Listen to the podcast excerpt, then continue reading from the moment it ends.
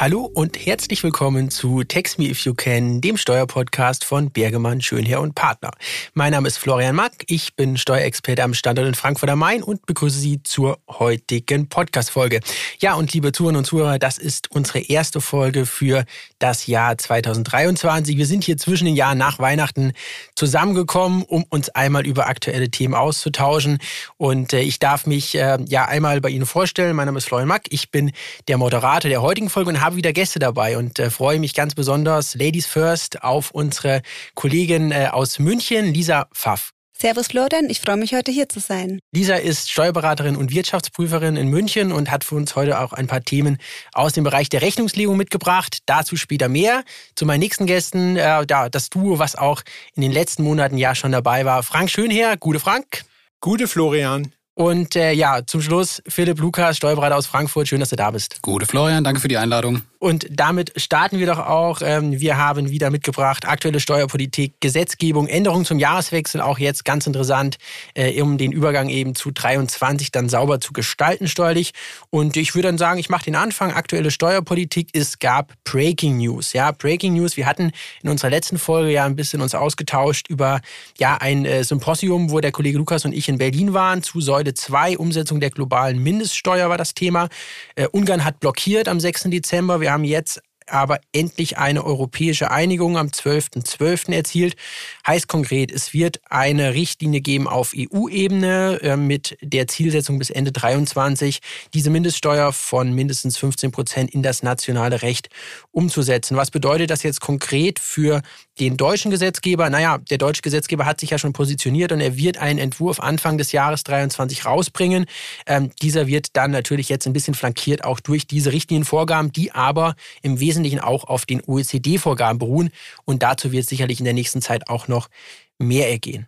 Ja, was wurde noch verabschiedet im Dezember? Das Jahressteuergesetz, ähm, ja, jährlich quasi wieder auf der Agenda. Am 16.12. hat jetzt der Bundesrat zugestimmt. Vorher gab es ja die Diskussion, ob es nochmal in den Vermittlungsausschuss geht. Unter anderem Hessen hat hier nochmal ähm, ja, den Wunsch geäußert, nachzubessern. Es war aber jetzt so, dass es dann wirklich durch ist, ohne einen Vermittlungsausschuss anzurufen.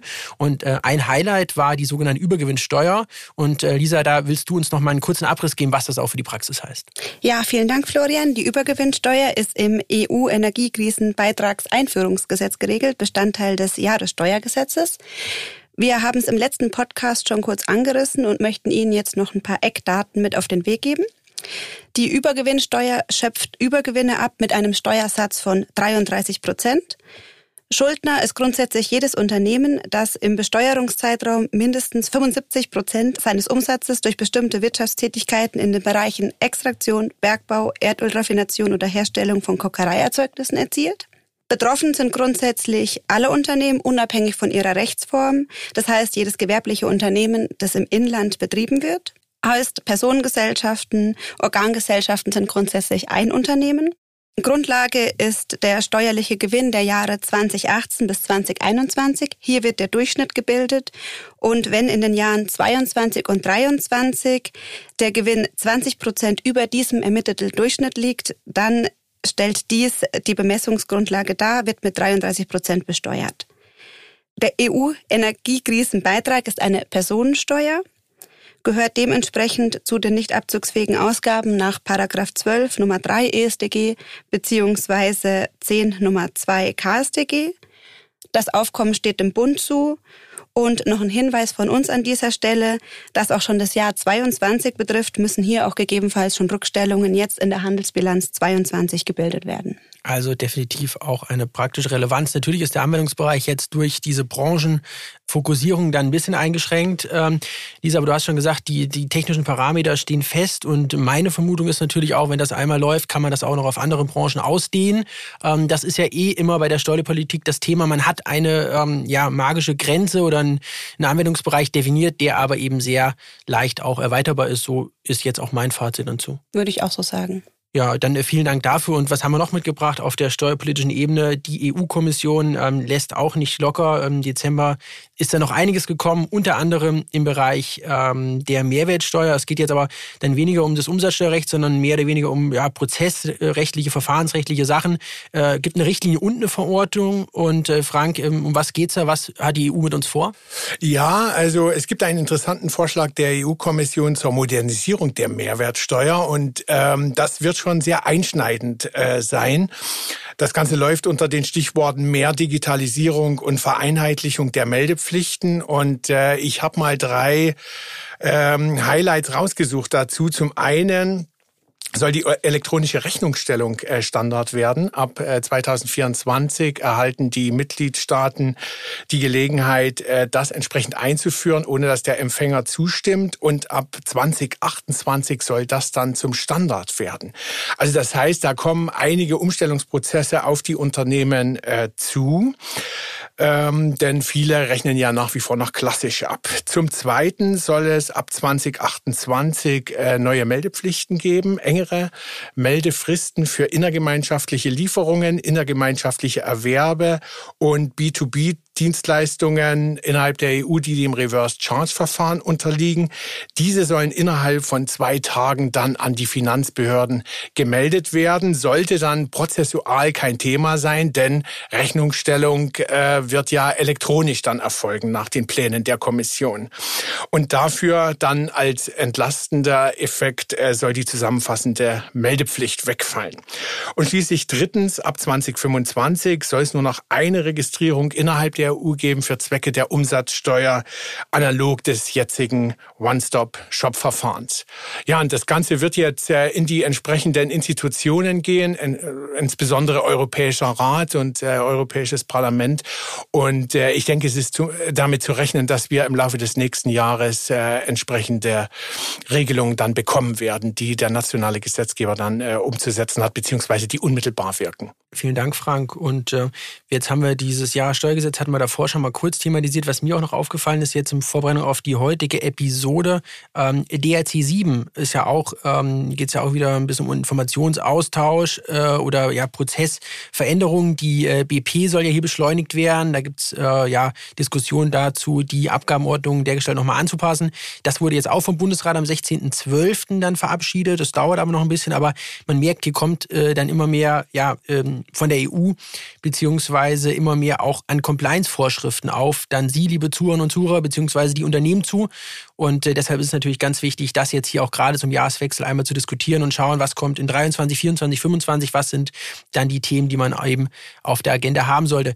Ja, Philipp, äh, letztes Thema im Bereich der Gesetzgebung, Steuerpolitik ist das Country-by-Country-Reporting. Und hier gab es auch, wie soll es anders sein, von der EU mal wieder eine Richtlinie mit Handlungsempfehlungen oder Handlungszwang dann, Umsetzungszwang für den deutschen Gesetzgeber. Genau, also konkret geht's hier um das Public Country by Country Reporting. Und da hatten wir im Text-Update für November schon berichtet. Damals gab's noch den Referentenentwurf. Jetzt aktuell gibt's den Regierungsentwurf, der ist vom 7. Dezember 2022. Genau, und da ähm, ja, wurden noch ein paar Änderungen bekannt gegeben bzw. mit reingefasst. Und die drei wichtigsten habe ich jetzt mal mitgebracht, dass man da einen relativ schnellen Überblick drüber bekommt. Und zwar der erste Punkt, ähm, die EWR-Staaten und die EU-Mitgliedstaaten, die sollen jetzt gleichgestellt werden. Da wird jetzt keine Unterscheidung mehr gemacht. Das heißt, beide sind jetzt von der Definition der Drittstaaten ausgenommen. Der zweite Punkt, also der Regierungsentwurf, der sieht jetzt mehr oder weniger eine Angleichung an die bereits ja, verankerten Anforderungen des in 138a AO verankerten Country-by-Country-Reportings. Und zwar geht es hier um die Zahl der Arbeitnehmer und der zu zahlenden Ertragssteuern, die dann ja reported werden müssen. Da findet eine Angleichung statt. Und der letzte Punkt, der wahrscheinlich der interessanteste ist, 342 AO. Das, ähm, beziehungsweise 342 OAO, habe ich den Buchstaben vergessen. Ähm, es geht um die Geldbußen und die Ordnungsgelder. Die werden jetzt von 50.000 auf 200.000 Euro erhöht. Das heißt, Sanktionierungen werden ja verschärft. Und ja, zur Umsetzung kann man noch sagen, das hat man beim letzten Mal schon erwähnt, es bleibt beim 22.06.2023, da muss alles ins Gesetz gegossen worden sein. Also Mitte 2023 geht es dann hier darum, das Ganze auch scharf zu schalten. Ja, bevor wir zum nächsten Thema kommen, der Rechnungslegung, machen wir eine kurze Pause und sind gleich wieder für Sie da.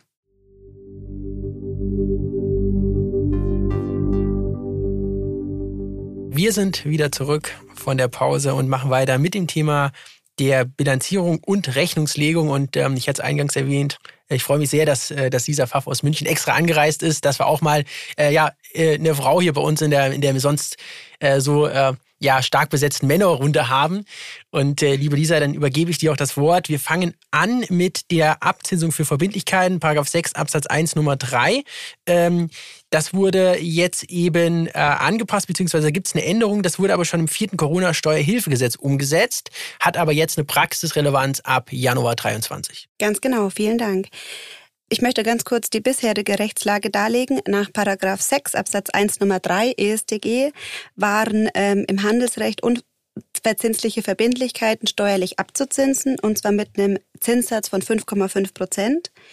Hintergrund war hier einfach, dass Verbindlichkeiten, die erst in weiter Zukunft zu erfüllen sind, ähm, den Steuerpflichtigen weniger belasten als jetzt. Aber vor dem aktuellen Hintergrund der Niedrigzinsphase und immer mehr unverzinslichen und sogar negativ verzinsten Darlehen ist diese Regelung einfach nicht mehr gerechtfertigt. Insofern hat der Gesetzgeber im vierten Corona-Steuerhilfengesetz hier Erleichterung geschaffen und hat diese Regelung abgeschaffen. Grundsätzlich ist die Vorschrift anzuwenden ab dem Jahr 2023. Aber ein guter Hinweis für viele Steuerpflichtige auf formlosen Antrag kann die neue Regelung auch früher angewendet werden. Und zwar für alle Veranlagungen, die noch nicht bestandskräftig sind. Wichtig ist hier aber, dass dieser Antrag einheitlich für alle Jahre ähm, dann gestellt werden muss und nicht für einzelne Jahre. Ähm, das Wahlrecht kann man auch einfach in der steuerlichen Gewinnermittlung ausüben, also ein formloser Antrag ist hier ausreichend. Weiterhin äh, bleibt es bei Rückstellungen jedoch dabei, hier hat eine Abzinsung mit 5,5 Prozent zu erfolgen. Hintergrund war einfach Bürokratieabbau, Steuervereinfachung und eben die oben genannte Problematik in der jetzigen Niedrigzinsphase. Und wird das Wahlrecht jetzt eben schon früher ausgeführt, haben wir jetzt natürlich einen erheblichen Gewinneffekt, eine Gewinnminderung und keine Steuerlatenzen mehr, die gebildet werden müssen. Ein zweiter Punkt, der im Rahmen des Jahressteuergesetzes geregelt wurde, betrifft die Position Rechnungsabgrenzungsposten. Auch hier hat der Gesetzgeber eine Steuererleichterung eingeführt. Bisher war es noch so, das hatte der BFH noch im März 21 entschieden, dass Rechnung, Rechnungsabgrenzungsposten auch in Fällen von geringer Bedeutung zwingend zu bilden sind und ein Verzicht auch in Bagatellfällen nicht möglich ist. Dies wurde jetzt vereinfacht. Paragraph 5 Absatz 5 Satz 2 EStG wurde neu geregelt. Auch hier Steuervereinfachung, Bürokratieabbau und orientiert wird sich hier an Paragraph 6 Absatz 2 Satz 1 den geringwertigen Wirtschaftsgütern. Aktuell beträgt hier die Grenze 800 Euro. In diesen Fällen ist bei GWGs eine Sofortabschreibung möglich und analog müssen jetzt auch hier in diesen Fällen keine Rechnungsabgrenzungsposten mehr gebildet werden, wenn der Betrag unter dieser Grenze ist.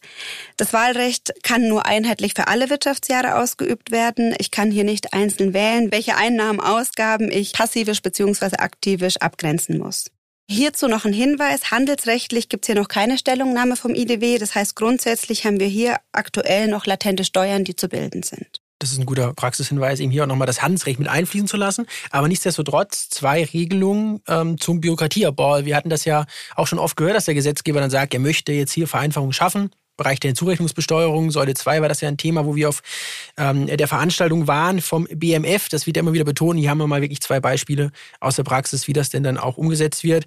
Ähm, Abzinsung, äh, Lisa, du hast es gesagt, äh, nochmal differenzieren zwischen Verbindlichkeit und Rückstellung. Da bleibt alles nämlich äh, beim Alten, genau. Ganz genau. Ja. Die Ironie der Geschichte ist natürlich, dass äh, just jetzt nach zehnjähriger Niedrigzinsphase diese Abzinsungsregel für Verbindlichkeiten geendet Ja, da muss man, wird. da muss man natürlich dann, dann auch sagen, äh, die Zinsen steigen wieder und dann hat der Gesetzgeber erkannt, dass wir in der Niedrigzinsphase sind. Bleibt natürlich spannend, äh, inwieweit dann hier nochmal angepasst wird äh, oder wie ja nachhaltig diese Regelungsänderung denn dann auch sein wird. Ja, äh, Lisa, du hast uns noch ein Thema mitgebracht. Es geht um die Offenlegung, auch äh, sehr wichtig für die äh, kommenden Abschlüsse. Genau, auch hier haben wir eine Erleichterung. Und zwar müssen ja grundsätzlich bestimmte Unternehmen, insbesondere Kapitalgesellschaften, äh, ihren festgestellten Jahresabschluss, Lagebericht und Bestätigungsvermerk, sofern einschlägig, nach 325 HGB im Bundesanzeiger offenlegen. Und die Frist beträgt hier grundsätzlich ein Jahr. Das heißt, Abschlüsse, die zum 31.12.21 enden, müssen dann zum 31.12.22 offengelegt werden. Bei einer zu späten Offenlegung wird dann ein Ordnungsgeldverfahren eingeleitet. Hier hat jetzt kürzlich das Bundesamt für Justiz bekannt gegeben, dass diese Unternehmen, die es nicht schaffen, die Frist einzuhalten und ihre Abschlüsse vor dem 11. April 23 offenlegen, dass für, gegen diese Unternehmen kein Ordnungsgeldverfahren eingeleitet wird. Hintergrund ist hier, die Offenlegungsfrist wurde auch im Vorjahr verlängert, dass äh, die Corona-Pandemie und deren anhaltende Nachwirkungen aber auch hier noch ein Hinweis von uns. Auch es hat trotzdem eine zu späte Offenlegung erfolgt. Wirtschaftsprüfer müssen also dennoch in ihrem Prüfungsbericht den Hinweis geben, dass die Frist nicht eingehalten wurde. Es geht hier wirklich nur um die Ahndung der Offenlegung. Klingt doch mal gut, dass der Gesetzgeber hier auch ein bisschen Gnade walten lässt, weil sonst heißt es ja immer, Gott verzeiht äh, das Finanzamt nicht. Äh, aber in dem Fall haben wir ja eine Reihe von Regelungen, die dann hier eben pro Steuerpflichtiger sind. Äh, vielen Dank, Lisa. Und dann kommen wir doch zu unserem nächsten Blog im Bereich der Ertragssteuern. Da gab es wieder einige Änderungen ähm, in Folge von BFH-Urteilen. Das erste ist vom 28.09.22. Frank, es geht um Vorabausschüttungen. Äh, richtig, und zwar sogar um inkongruente Vorabausschüttungen. Äh, die diskufalen Gewinnausschüttungen immer wieder ein äh, Streitpunkt zwischen äh, Steuerpflichtigen und äh, Finanzverwaltung. Und hier hat der BFH mit Urteil vom 29. September diesen Jahres ein sehr interessantes Urteil äh, gefällt. Das war ihm sogar eine Pressemitteilung wert. Ja, warum? Weil gegen die Auffassung der Finanzverwaltung im BMF-Schreiben vom 17.12.2013. Worum ging Allerdings folgender Sachverhalt. Ähm, ausgeschüttet hatte eine GmbH, die hatte zwei Gesellschafter zu je 50 Prozent. Und in der Satzung äh, gab es keine Regelung äh, über eine mögliche disquotale Gewinnausschüttung, so wie es Paragraph 29 Absatz 3 GmbH-Gesetz eigentlich fordert und wie es auch die Finanzverwaltung in ihrem BMF-Schreiben verlangt. Und im Streit standen nun einstimmig äh, gefasste Vorabausschüttungsbeschlüsse, in denen äh, die Vorabgewinne nur einem der Gesellschafter zustehen sollte, beziehungsweise an, diese, an diesen ausgeschüttet wurde. Und das Finanzamt, das vertrat eben entsprechend des BMF-Schreibens äh, die Auffassung, dass die Beschlüsse jeweils äh, zivilrechtlich nichtig äh, waren, äh, da es keine entsprechende Satzungsregel äh, gab und damit äh, die Inkonkurrenz steuerlich nicht anzuerkennen war. Folge davon, die hälftige Ausschüttung wurde auch dem Mitgesellschafter äh, zugerechnet, steuerlich, der eigentlich gar nichts bekommen hat, nämlich als verdeckte Gewinnausschüttung. Der BFH ist nun diesem, äh, dieser Auffassung ganz klar äh, entgegengetreten, sah es komplett anders ähm, und hat das äh, mit folgenden drei Kernpunkten äh, begründet. Also erstens waren die Beschlüsse zivilrechtlich wirksam, weil sie nur punktuell satzungsdurchbrechend waren und auch nicht anfechtbar waren. Sie waren ja einstimmig. Zweitens, damit waren die Beschlüsse, anders als das Finanzamt äh, gemeint hat, auch als offene Gewinnausschüttungen der Besteuerung zugrunde zu legen. Also nur bei dem einen empfangenen Gesellschafter und nicht beim Mitgesellschafter. Und drittens, Zweitens, es hat auch keinen Missbrauch von Gestaltungsmöglichkeiten gesehen, ähm, da zivilrechtlich wirksame Beschlüsse grundsätzlich steuerlich anzuerkennen seien. Es bleibt äh, abzuwarten, wie die Finanzverwaltung darauf reagiert. Wir würden natürlich nach Praxis äh, entsprechende Satzungsregelungen immer empfehlen, um hier diese Diskussion erst gar nicht aufkommen zu lassen. Ja, vielen Dank, Frank, auch nochmal für den äh, Praxishinweis dann am Ende deiner Ausführung. Ja, äh, knapp drei Monate vorher, 29.06.22, hat der BFH auch wieder ein interessantes Urteil gefällt. Und zwar geht es um äh, die ja, Besteuerung im Bereich von Paragraph 16 im Rahmen der Betriebsaufgabe. Wir haben ja hier das Wahlrecht zwischen der Sofort- und der Zuflussbesteuerung. Ist ja auch in den Richtlinien ganz gut ausgeführt. Ähm, Philipp, was gibt es hier jetzt für Änderungen? Genau, du hast schon gesagt, also es geht um das Thema, ist eine Zuflussbesteuerung oder eine Sofortbesteuerung möglich? Bei der Betriebsaufgabe, bei der Betriebsveräußerung haben wir, wie du es bereits gesagt hast, das Wahlrecht. Man kann wählen gegen wiederkehrende Leistung, wenn man denn veräußert, ob man dann äh, Zufluss besteuert, also immer nur im Zeitpunkt des Zuflusses der einzelnen Zahlung oder eben sofort besteuert und ja, man, man hat den großen Brocken weg. Und da hat jemand geklagt, der im Rahmen einer Betriebsaufgabe ja, Wirtschaftsgüter gegen wiederkehrende Leistungen veräußert hat. Und er wollte oder sie wollte die Zuflussbesteuerung. Und das Finanzamt und das Finanzgericht haben sich dagegen gestellt mit Verweis eben auf diese Richtlinie, auf das Wahlrecht, dass es eben nur bei Betriebsveräußerung möglich ist.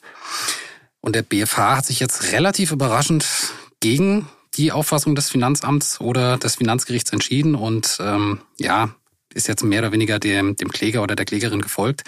Das heißt, äh, Zuflussbesteuerung oder das Wahlrecht auf die Zuflussbesteuerung würde grundsätzlich auch bestehen bei Betriebsaufgabe.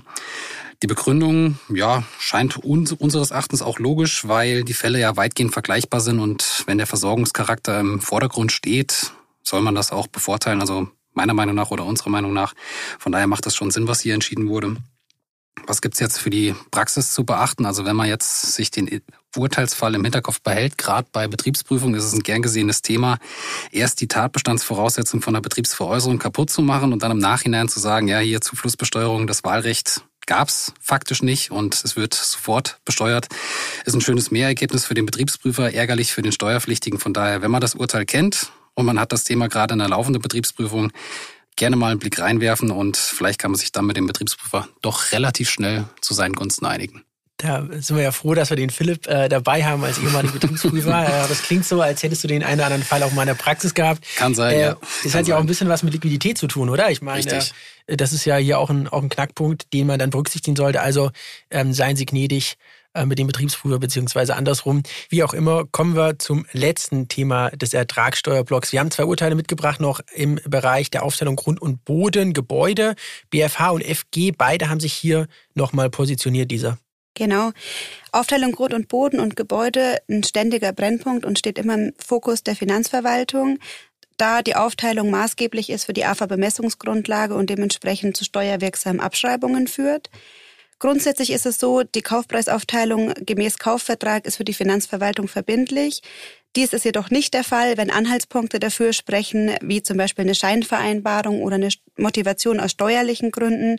Dann kann hier die Finanzverwaltung dazwischen grätschen. Indiz ist zum Beispiel, wenn Grund und Boden unter dem aktuellen Bodenrichtwert bewertet wurden und dann dürfte den Steuerpflichtigen die Nachweispflicht. Falls der Steuerpflichtige hier nicht nachkommen kann, dieser Nachweispflicht, dann ermittelt die Finanzverwaltung die Aufteilung Grund und Boden und Gebäude. Und hierzu hat das Finanzgericht Münster im September 22 entschieden, dass hier der Zeitpunkt für diese Ermittlung die Anschaffung ist quasi der Übergang Nutzen und Lasten, die Übergabe. Und manchmal liegen diese beiden Zeitpunkte, also Kaufvertrag und Übergang Nutzen Lasten, sehr stark zeitlich auseinander, so dass zwischenzeitliche Wertsteigerungen ähm, dann noch zu berücksichtigen sind. Natürlich kritisch für den Steuerpflichtigen, da er auch nicht immer weiß, wie sich der Markt weiterentwickelt, kann sehr belastend sein und der Steuerpflichtige hat hier häufig keinen Einfluss darauf. Es ist abzuwarten, ob hier noch eine Revision eingelegt wird. Wir empfehlen für die Praxis auf jeden Fall, dass die Kaufpreis Aufteilung sorgfältig geprüft wird und auch ordentlich dokumentiert wird, damit man hier einen Nachweis hat. Daneben hat sich im September der BFH, im September 22 noch dazu geäußert, ähm, zur Aufteilung Grund und Boden und Gebäude und hat hier nochmal verdeutlicht, sofern wir nur einen Gesamtkaufpreis haben und im Kaufvertrag keine Aufteilung Grund- und Bodengebäude stattgefunden hat, dann sind im ersten Schritt Ermittlungen Boden- und Gebäudewert gesondert zu ermitteln und im Anschluss verhältnismäßig anhand der Anschaffungskosten aufzuteilen. Vielen Dank, Lisa. Das ist ja auch ein Dauerbrennpunkt. Wir haben das ja schon, schon öfters gehabt, wo es auch um diese ja, Aufteilungsvorgaben gibt, beziehungsweise es gibt ja auch ähm, von der Finanzverwaltung dann ein entsprechendes Excel-Tool, wo man hier dann auch die Aufteilung äh, vornehmen kann. Es bleibt auf jeden Fall da interessant, wie sich das dann weiterentwickelt, weil es ist eben ein sehr, sehr gewichtiges Thema, weil es schlussendlich ja dann auch die ja, Bemessungsgrundlage für die langjährige AFA dann bildet. Ja, vielen Dank an die Runde. Wir machen eine kurze Pause und sind dann zurück mit dem Bereich der Umsatzsteuer.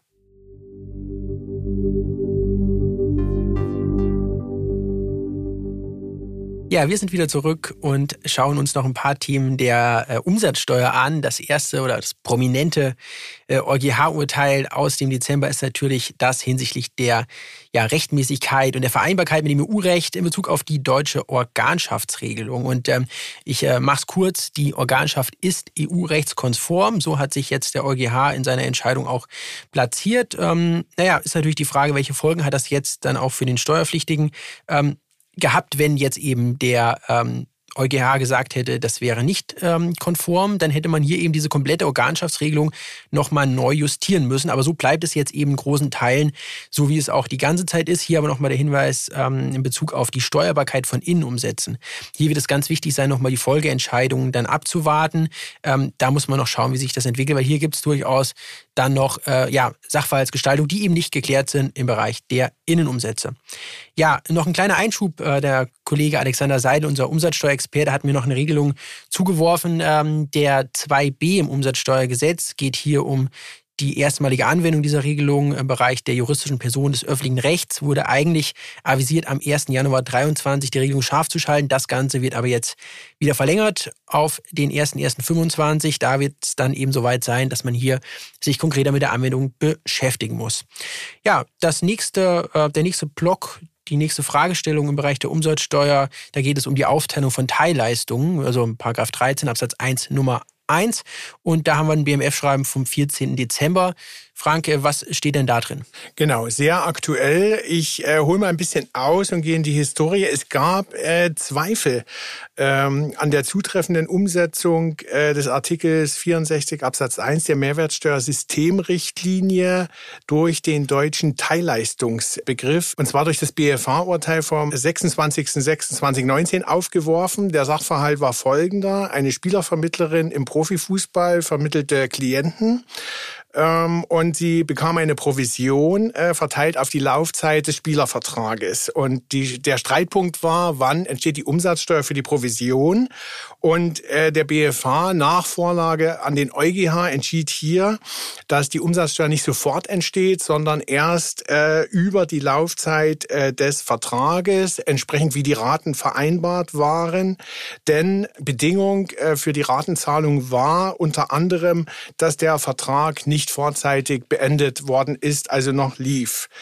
So, und diese Zweifel, diese Zweifel sind jetzt ausgeräumt äh, worden durch ein neueres BFH-Urteil, auf was das besagte BMF-Schreiben Bezug nimmt. Und zwar durch ein BFH-Urteil vom 1. Februar 2022, was zu folgenden äh, Sachverhalt ging. Hier ging es auch wieder um eine Vermittlungsprovision, allerdings für die äh, Vermittlung eines äh, Grundstücks. Und auch hier war wieder Ratenzahlung über mehrere Jahre vereinbart. Und äh, die Frage hier war wieder wiederum, wann entsteht die Umsatzsteuer? Sofort oder über den Zeitraum der Ratenzahlungen?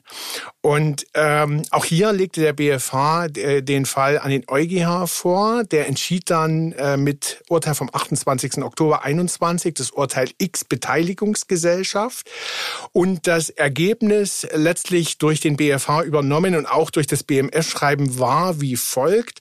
Also erstens ähm, die Ratenzahlung für eine einmalige Dienstleistung führt nicht automatisch zu Teilleistungen. Teilleistungen gibt es nur bei kontinuierlichen und wiederkehrenden Charakter der Leistung. Und zweitens, die Ratenzahlung führt auch nicht zur Uneinbringlichkeit nach 17 Absatz 2 Umsatzsteuergesetz. So hatte sich nämlich der Steuerpflichtige dann ersatzweise versucht rauszuretten. Damit im Ergebnis, äh, die Steuerentstehung ist nicht auf fällige Ansprüche beschränkt. Und ein Hinweis für die Praxis kann nur sein, in derartigen die Raten so zu vereinbaren, dass die Umsatzsteuer sofort auf alles fällig wird, äh, denn das Finanzamt verlangt sonst möglicherweise sofort mehr, als die erste Rate beträgt. Vielen Dank. Dafür also äh, technisch betrachtet übernimmt jetzt hier eben der, das BMF mit diesem Schreiben das äh, BFH-Urteil und äh, auch die Rechtsprechung des EuGH und es kommt natürlich zu einer Änderung des Umsatzsteueranwendungserlasses.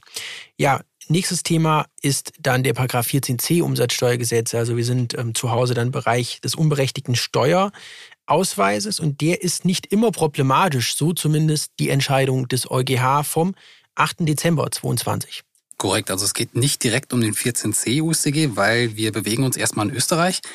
Es war kurz um ihr Sachverhalt mal zu umschreiben, eine Betreiberin eines Indoor-Spielplatzes in Österreich und logischerweise die Kunden waren ausschließlich Endverbraucher. Ich glaube, den Sachverhalt kann man schwer stricken, dass man da äh, ja betriebliche Kunden, die sich dann Vorsteuerabzug da aus einem Indoor-Spielplatz rausziehen wollen. Also der Sachverhalt wird schwierig gestrickt. Genau, was passiert? Die äh, Steuerpflichtige hat hier 20 Prozent Umsatzsteuer in der Rechnung ausgewiesen. Allerdings kam dann im Nachhinein heraus, dass 13 Prozent richtig gewesen wären, sprich 7 Prozent zu viel. Klassischer 14c-Fall wäre das hier in Deutschland gewesen und die Steuerpflichtige wollte dann ihre Mehrwertsteuererklärung berichtigen und das Geld vom Finanzamt zurückhaben. Finanzamt verweigerte natürlich die Berichtigung mit Verweis auf ja, fehlende Rechnungskorrektur und die Kunden hätten zu viel gezahlt und die Steuerpflichtige hätte sich ja dadurch auch bereichert, also ähnlich wie hier 14c Anwendungserlass in Deutschland. Und ja, der EuGH hat jetzt entschieden, dass die Verwaltungsauffassung falsch ist. Es geht um den Artikel 203 Mehrwertsteuersystemrichtlinie. Der wurde damals geschaffen, um die Gefährdung des Steueraufkommens, ja, entgegenzuwirken, dass äh, eben der Steueraufkommen nicht gefährdet wird und dass nicht unberechtigt Vorsteuer gezogen wird für Beträge, die dann im Nachhinein korrigiert werden.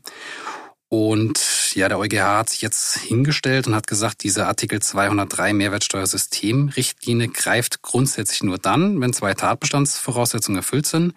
Erstes, die Umsatzsteuer wurde zu Unrecht in Rechnung gestellt. Und zweitens, das ist der springende Punkt hier in dem Fall, der Rechnungsempfänger hat sein Recht auf Vorsteuerabzug geltend gemacht, beziehungsweise hat ein Recht auf Vorsteuerabzug. Und ja, bei den Privatleuten war das natürlich nicht der Fall. Bei dem Indoor-Spielplatz, die konnten sich keine Vorsteuer aus der Rechnung ziehen, beziehungsweise das, ja, es wird schwierig, sich da irgendwie hinzustellen und zu begründen, dass die Vorsteuer hätte ja, gezogen werden können. Und genau aus diesem Grund hat da der EuGH entschieden, diese ausgewiesene Umsatzsteuer war grundsätzlich unzutreffend, aber es gab keine Gefährdung des Steueranspruchs. Das Ergebnis ist natürlich, dass das Finanzamt in dem Fall ja, dazu verpflichtet ist, die Umsatzsteuer dann auszuzahlen und an die Rechnungsstellerin dann wieder zurückzuzahlen, eben diese sieben Prozent. Und obwohl wir jetzt einen Fall mit österreichischem Bezug haben, sollte man sich den Fall genauestens anschauen, beziehungsweise dann genauestens beobachten, was jetzt vom Gesetzgeber passiert. Wenn man nämlich an den 14c Punkt 1 Absatz 1 Satz 6 des Umsatzsteueranwendungserlasses äh, denkt, da steht nämlich drin, dass die Steuer grundsätzlich auch dann ans Finanzamt zu zahlen ist, wenn der Leistungsempfänger diese nicht als Vorsteuer abziehen kann. Also das wäre genau der Fall, der jetzt hier abgedeckt oder abgebildet wurde. Das würde grundsätzlich dann gegen EU-Recht sprechen, beziehungsweise gegen EU-Recht verstoßen. Daher würden wir jetzt erwarten, dass äh, im Laufe des nächsten Jahres beziehungsweise alsbald eine Überarbeitung des Umsatzsteueranwendungserlasses dann äh, durch den Gesetzgeber antizipiert wird. Weil man muss sagen, es spricht gegen EU-Recht, so wie es jetzt grundsätzlich im Umwand Umsatzsteueranwendungserlass drinsteht. Genau, was sollte man jetzt hier für die Praxis beachten? Also 14c-Fälle mit Endabnehmern, die dann nicht zum Vorsteuerabzug berechtigt sind. Das sollte man sich eben merken, die sind genau zu prüfen und falls solche Fälle jetzt in Betriebsprüfungen aufgekommen sind, kann man mit Hinweis auf das genannte Urteil dann direkt sagen, hier nicht mit EU-Recht vereinbar und vielleicht hat man dann Chancen, da sich auch mit der Betriebsprüfung einig zu werden. Vielen Dank, Philipp. Das war auch schon der letzte Teil des Bereiches Umsatzsteuer. Wir machen noch mal eine kurze Pause und sind dann zum Abschluss zurück mit der Statistik des Monats.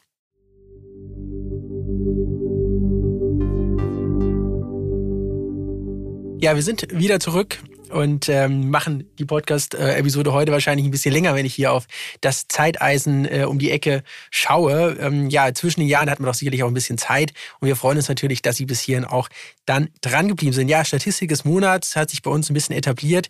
Äh, es ist ja jetzt bald Silvester, ja, und ähm, ich weiß nicht, wie, wie macht ihr es, liebe Kollegen? Habt ihr schon ja, Feuerwerkskörper gekauft oder ähm, nehmt ihr davon Abstand?